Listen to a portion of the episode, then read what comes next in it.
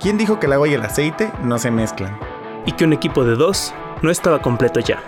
Desde niños aprendimos que somos tan distintos.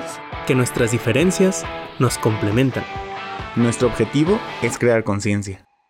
Reflexionando acerca de todo, sin filtros. Para inspirarte a seguir avanzando. Y que te cuestiones lo que nadie se pregunta. Mi nombre es Jeu Rothbal. El mío Manuel Rothbal. Y esto es Entre Dimes y Directas. Gente, ¿cómo están? Hola, bienvenidos al podcast. Cometí un error divertido antes de empezar y bueno, ya saben.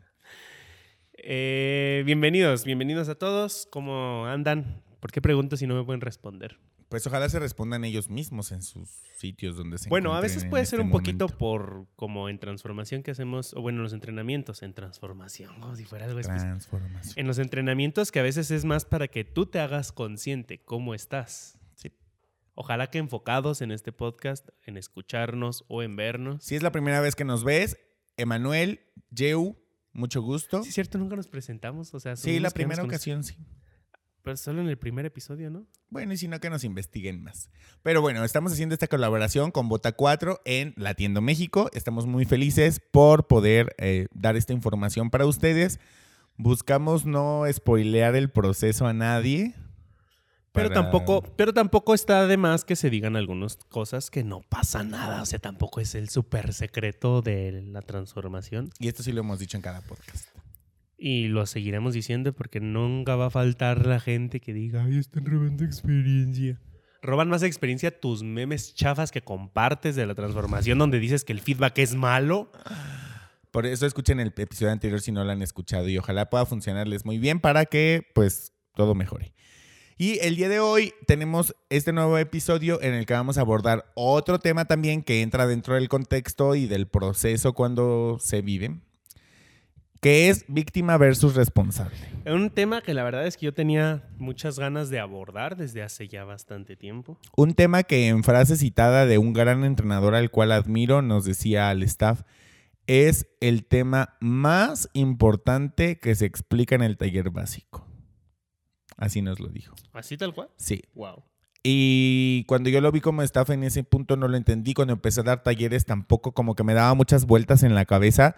Porque además debo confesar que como entrenador de básico fue un tema que yo empecé en mis primeros talleres, valga la redundancia, explicándolo sin comprenderlo completamente. Y después fui perfeccionando mi momento de esa explicación, ejercicio Como y todo que lo que llevaba a cabo. lo que decían otros Como que solo lo replicaba porque pues así empecé como muchos empiezan. Y el tema no es empezar así, sino mantenerse así. Y hay que hacer una distinción importante y es que los- un tema importante no necesariamente es el tema impactante, que mucha gente lo confunde, sobre todo cuando somos participantes del proceso. O sea, lo más impactante tendemos a creer que es lo más importante y no necesariamente. Sí o no, porque es el más importante. Creo que a también es difícil establecer relevancia en varios temas dentro de transformación, porque hay temas que necesitan de uno anterior. Entonces ya le da más importancia al otro, porque el otro no... A ver, no sé cómo explicarlo. Si tema A necesita de tema B, pero tema B no necesita de tema A, es más importante tema B, porque no necesita un precedente. Solito se explica solo. Interesante. Y tema A forzosamente necesita que entiendas tema B para poderlo tratar. Entonces, como para cerrar el círculo. Exacto. Entonces, a veces como cuestiones como el contrato de vida o los estiramientos están súper bien y es más una dinámica realmente que un concepto co- per se. O bueno, es un concepto para darle un término nada más, pero es mucho Es más una técnica. Pues es que es un concepto porque la palabra estiramiento se le da un significado diferente dentro de transformación. La palabra contrato de vida se le da un significado diferente dentro de transformación. Entonces, Y suelen ser impactantes para las personas. sí, ahí sí más es una además- herramienta, una técnica para emplear. El estiramiento por el evento y por lo que implica todo el evento desde que te lo asignan hasta que culminas. Y el contrato porque es una de las herramientas que más constantemente se está repitiendo en el Sí. resto del proceso, Sí, ¿no? sin pedos. Entonces tal vez por eso se vuelven muy impactantes.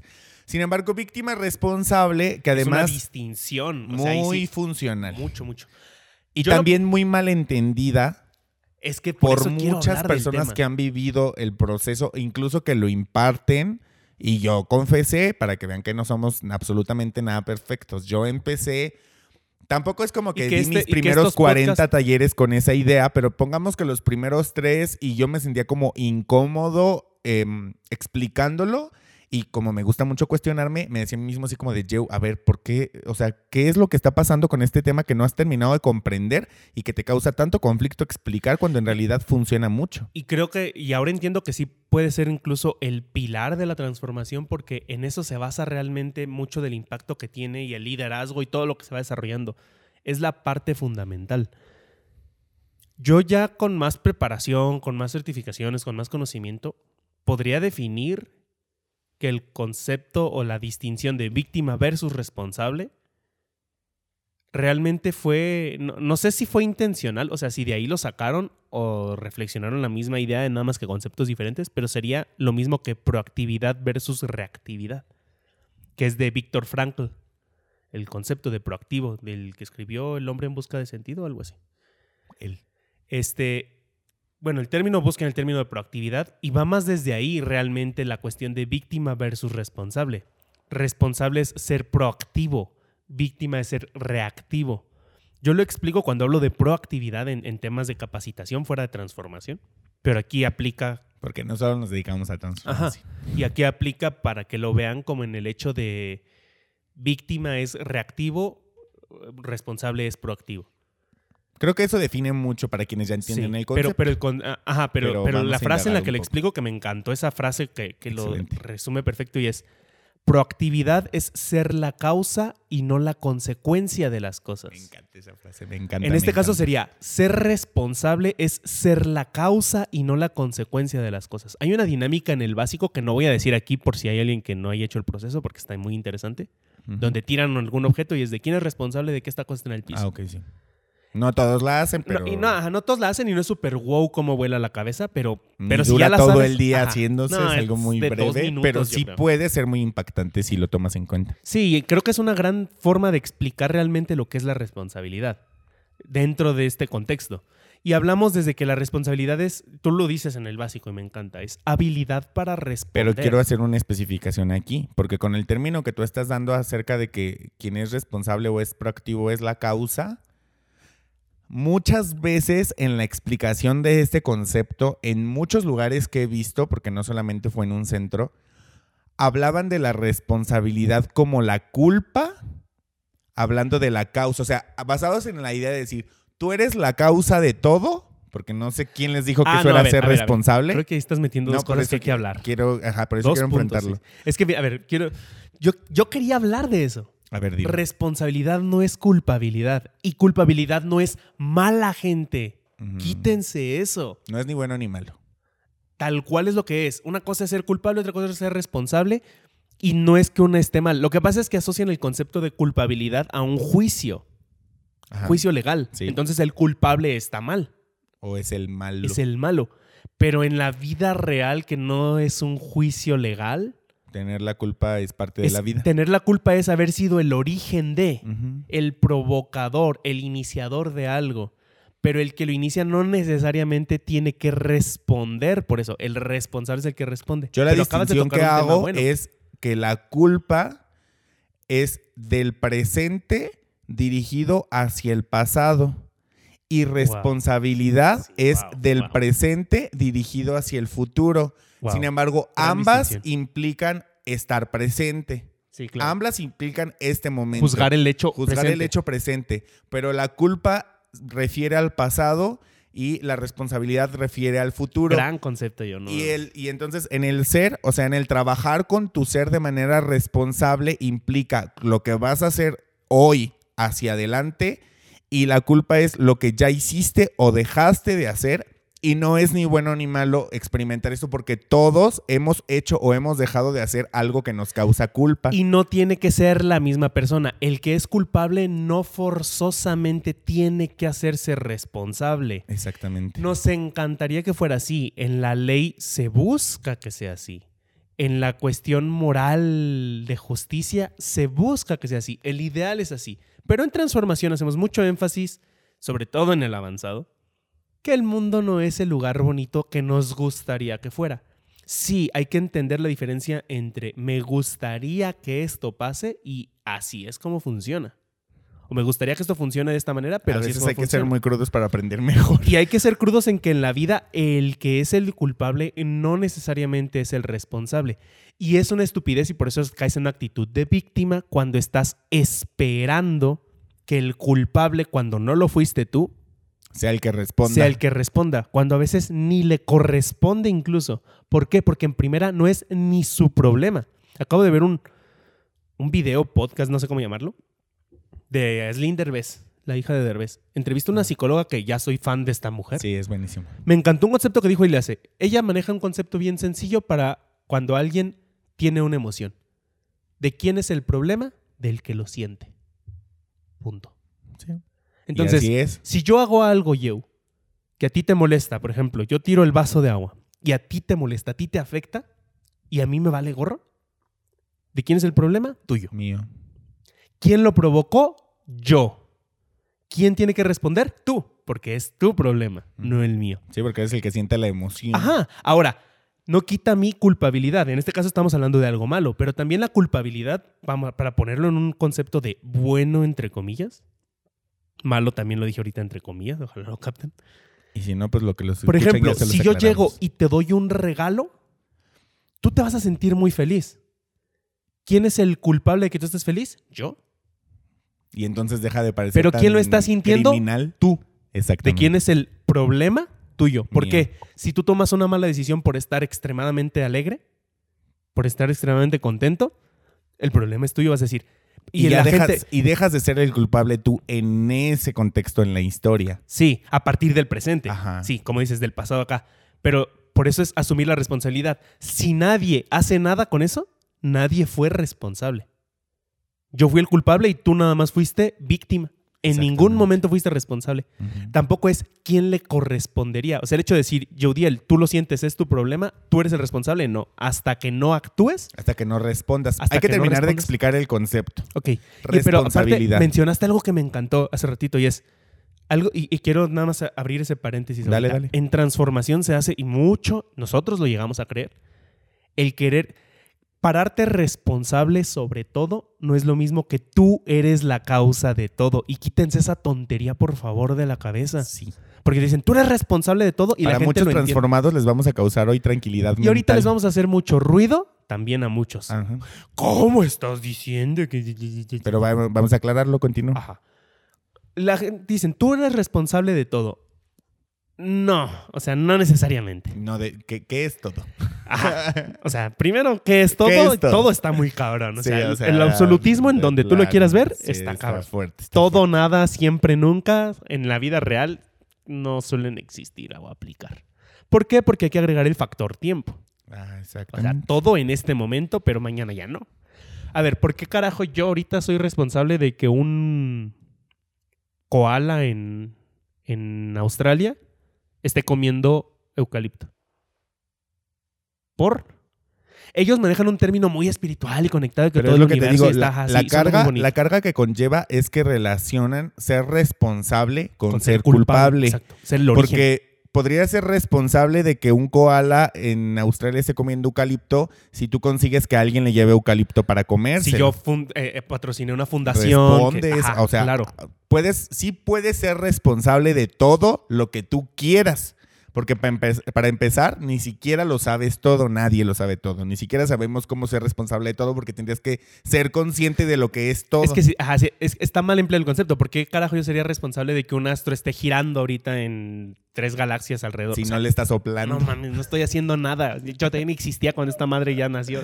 Así pasa. Entonces, para terminar de explicar, responsabilidad en el concepto que ahora yo defiendo y explico, vean la palabra escrita en donde sea y van a ver que se divide lo de responsabilidad y yo lo defino la habilidad para responder. No sé si el término en latín implique eso, no me voy a Si poner a buscarlo etimológicamente ahorita. venga de ahí, quién sabe. Pero, Pero, funciona para, para, para mí tiene sentido para poder explicarlo, que es la habilidad para responder implica lo que decía, de hoy para adelante. Y tú puedes responder en lo que tú quieras responder, que la invitación que sí hace transformación es que respondas en lo más que en tu capacidad esté. Ahora, fíjate que ahorita estoy pensando algo. Dime. La cuestión de responder, que dicen, si tú no estás respondiendo, no estás siendo responsable, es que la no respuesta también es una respuesta. Entonces estás siendo responsable de no hacer nada. Sí. Por eso, por eso, a ver, creo que hacia ahí es donde realmente quieren llegar cuando dicen tú eres responsable de todo lo que. Me gusta cuando lo especifican de todo lo que pasa en tu vida. Ay, tiene todo el No sentido. significa que tú eres la, el origen, causa. la causa, pero tú puedes responder por eso. ¿A qué voy? Y volverte la causa. Es, es como, me gusta este autor, lo cito un montón en el podcast Audiendo Peirón. Y me gusta porque él dice, tú, tú eres la consecuencia de, de tu sociedad, de tu familia, de tu educación, de tu crianza en los primeros años de vida y se vale, se entiende. Y si tú me dices, es que así me educaron, es que así es mi vida, es que así nací, es que así me hicieron, es que así me, formó, me forjó este, esta difícil vida, va. Es una actitud víctima, pero va. ¿Por qué? Porque víctima tampoco es malo. Cuando eres niño eres víctima de todo. Y es entendible, porque eres un niño, no puedes, no puedes tener la responsabilidad de actuar. Por eso es que de repente decimos que el proceso para niños es como de, "Eh, está bonito Muy para que digan su ambiguo, contrato y el papá se Ajá. nada más. Sí, ese nomás es por puro capricho del adulto. Sí, Ajá, exacto. Y, y- y vender muy bien para el centro. Este, sin embargo, dice este, es- este, este cuate, a partir de tus, no sé, 18 a 21 años de vida, ya no puedes estar culpando. Y si estás culpando a alguien, ya ahora sí eres una víctima declarada. O sea, ya es, ya es de, párate, levanta el culo y haz algo. Ya haz algo. Sí, pobrecito, te pasó. Ajá, qué bueno. Y lo padeciste en toda tu adolescencia y un poco de tu adultez. Ya tienes 25 años. Ya haz algo, carajo. O sea, ya no, ya no es culpa de nadie, ya es culpa tuya porque tú sigues ahí. En ese momento se entiende. Es que yo nací en tal entorno, es que esto, esto y esto. Tampoco vamos a ir con la tontería de que pobre es el que quiere. Es pobre porque quiere, porque sí influyen otros factores. Claro. Pero hablamos desde la responsabilidad de que Pero aún Que así tú- es también estar en la disposición de pagar el Exacto. sacrificio que, que tú te hagas cosa. responsable no te garantiza que se va a dar el resultado. Solamente ya estás siendo partícipamente activo y ahí es donde entra la proactividad. Exacto. Estás buscando ser la causa de algo diferente. Ya no te quedas siendo la consecuencia de lo que me pasó, Ah, de Ahora, cómo me que educaron. busques ser la causa y empieces a ser la causa, no te garantiza que el resultado sea el que tú quieres. justo, pero justo. eso también le pasa al víctima. O sea, parte de la distinción que yo siempre rescato en esta dinámica es mostrarles a las personas que le manejarte de forma víctima y manejarte de forma responsable, pagas precios similares, ganas cosas similares, si no es que iguales en su mayoría. Sin embargo, lo que tiene que ver ahí es lo que tú como ser estés dispuesto a trabajar.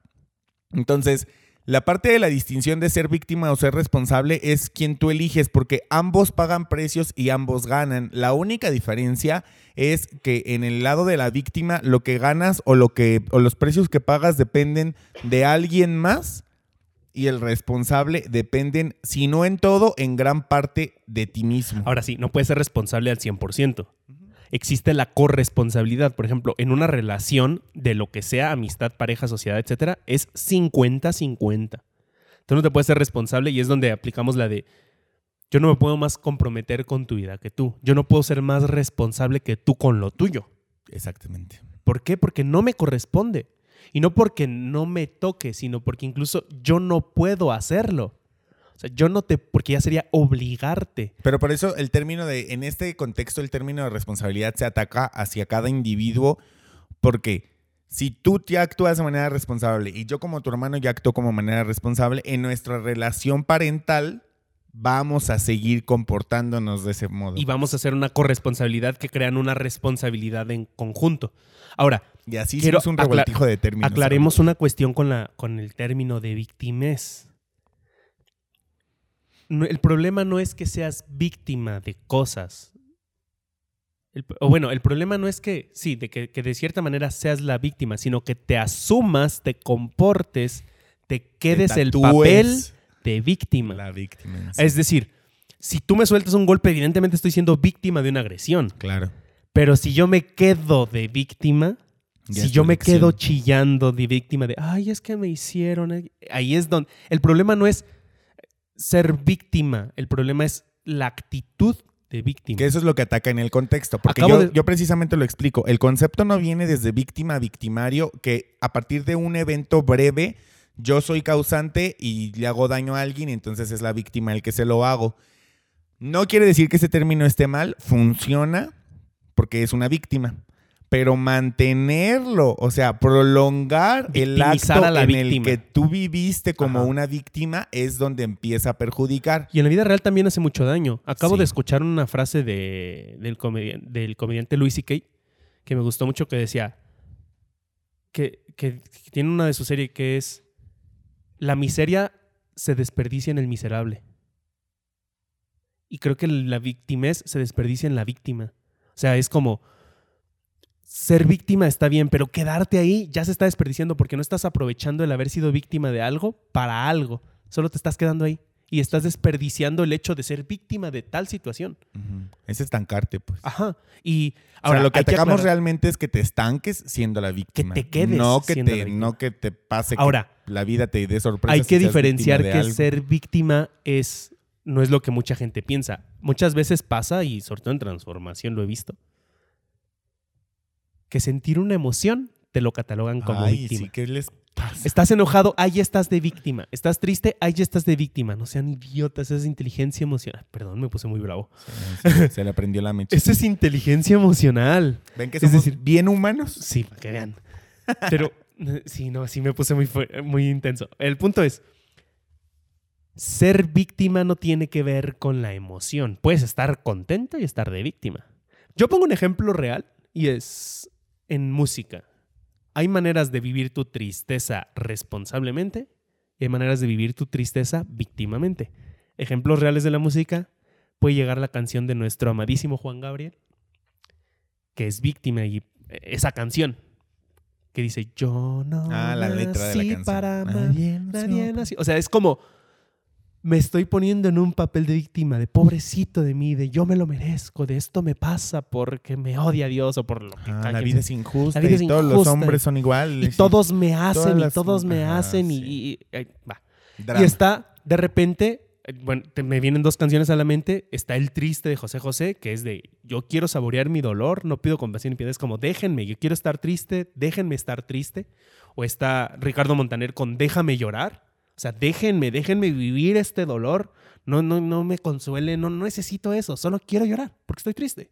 ¿Cuál es el problema estar triste? Sí, es una forma de ser un humano. Y es vivir una, una emoción de forma responsable.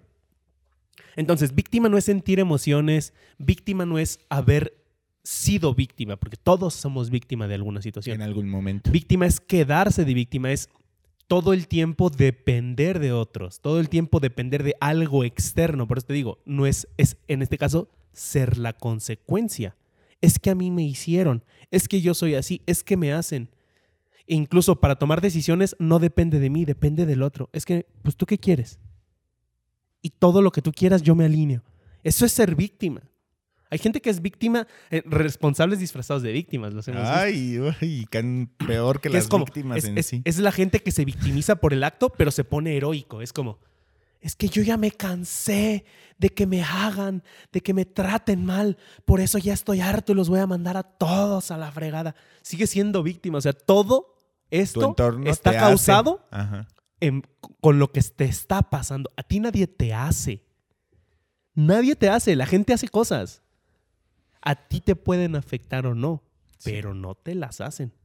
Yo pongo un ejemplo también que tiene que ver con las heridas emocionales y es, y quiero ejemplificarlo muy bien. Quería tratarlo en un video, en un contenido mío, pero me gusta esta parte de tratarlo en este podcast. Adelante. Nadie te lastima.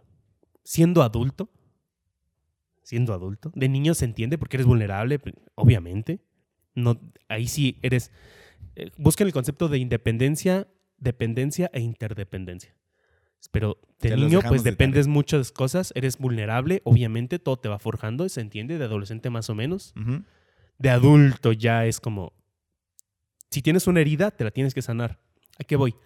Ya de adultos, en una vida adulta, nadie te lastima. Tú ya estás lastimado y te recuerdan dónde tienes esa herida. Si yo te toco el brazo y tú tienes ese brazo lastimado, yo no te lastimé, porque yo solamente te toqué, yo no sabía que tú estabas herido de ahí. No fuiste el origen de Exacto. la herida. Pero si aún yo sé que ahí tienes esa herida y te la quiero joder, tú no puedes hacer nada, que, o tú no puedes hacer algo por el otro. Lo que sí puedes es hacerlo por ti. ¿A qué voy? Que si tú no tienes una herida, incluso yo te doy un golpecito para quererte lastimar, como tú no tienes una herida, no te va a provocar nada. Nada.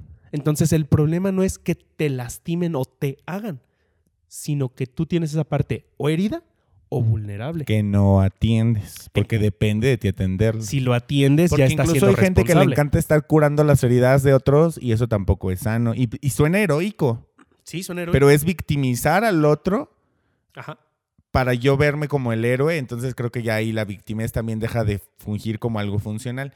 Y para concluir, también me interesa rescatar un tema importante en la victimez. Jamás, y si te lo dijeron, pues medio quítate la idea, implica que ser víctima sea malo o sea un error o sea lo peor que te puede pasar. Yo cuando explico el término yo les digo a las personas, si a mí me vieran cuando estoy víctima, uff, me luzco. O sea, si lo identificas con hacer un drama y todo eso, llego, lo vivo y todo. Ahora, yo contextualizo mucho en que para mí de pronto es importante que en el círculo de amistades o familia con quienes me relaciono cercanos, siempre valoro más a las personas que me apoyan a salir de ese punto de vista víctima, de, de ese estancamiento, porque cuando de plano siento que no encuentro la manera de ser responsable, funciona apoyarte de otros que también ya conozcan o que entiendan o que a lo mejor no conocen ni entienden, pero se viven como seres responsables y responden hábilmente a las circunstancias y te apoyan a desestancarte de ese espacio y se vale. Es como estar en un charco de lodo y que alguien te dé la mano porque ya sabe cómo salir de él. Funciona eh, pe- bien. Y parte, eh, eso, eso está bueno. O sea, parte de ser, de ser responsable, de buscar asumir la responsabilidad, es que entiendes que puedes ser víctima. El problema es quedarte en la víctima. Porque incluso puedes no estarte dando cuenta de que estás siendo víctima. Lo que Sí. dices, estás en el charco, o sea, tu analogía está muy buena. Estás en el charco de lodo y yo te extiendo la mano. Tú me- yo estoy en el charco de lodo. Tú me extiendes la mano para Ayudarte ayudarme a salir. salir. y yo no la tomo y yo me quedo y no, déjame aquí. Ahí ya estás cayendo en un papel de víctima. Creo Es que más es que la vida me puso este charco de lodo. y a mí peor, hay sufrir. gente que te da la mano para jalarte a su charco. O sea, es como de ven Ah, para que. O sea, que, como que- la cubeja, la cueta de los cangrejos. Se victimiza y quiere victimizarte con ellos. Y se molestan si no Y ser victimizas. víctima es más fácil y es más comercial y es más todo lo que Es quieras. más cómodo. Porque es más cómodo. Es más cómodo. No sé si fácil. A veces se pagan precios bien cabrones con... Pues sí, suena fácil. Ya cuando lo haces consciente te das cuenta de que no lo es tanto. Pero es más cómodo. Ahí es donde entra el, te- el tema de zona cómoda. Ah, eh, algo que mencionabas y que está interesante respecto a lo de víctima, victimario y todo esto, es quitar la idea de que existen papeles y que siempre hay un victimario. Hay veces que no hay persona culpable, hay circunstancias culpables. Entonces, culpar a las circunstancias también se vale, pero quedarte con lo que las Las circunstancias, te circunstancias brindaron no te van a hacer más que no te van a moldear. pasar el evento. Me gusta el, te- el concepto que manejó, eh, se lo leía a Bernardo Villar, que muchas veces hablamos de que se trata de mover tus circunstancias. Y no, es una friega, o sea, las circunstancias son cientos. Es mucho, es, es demasiado peso y es mucho, o sea, no, no te conviene.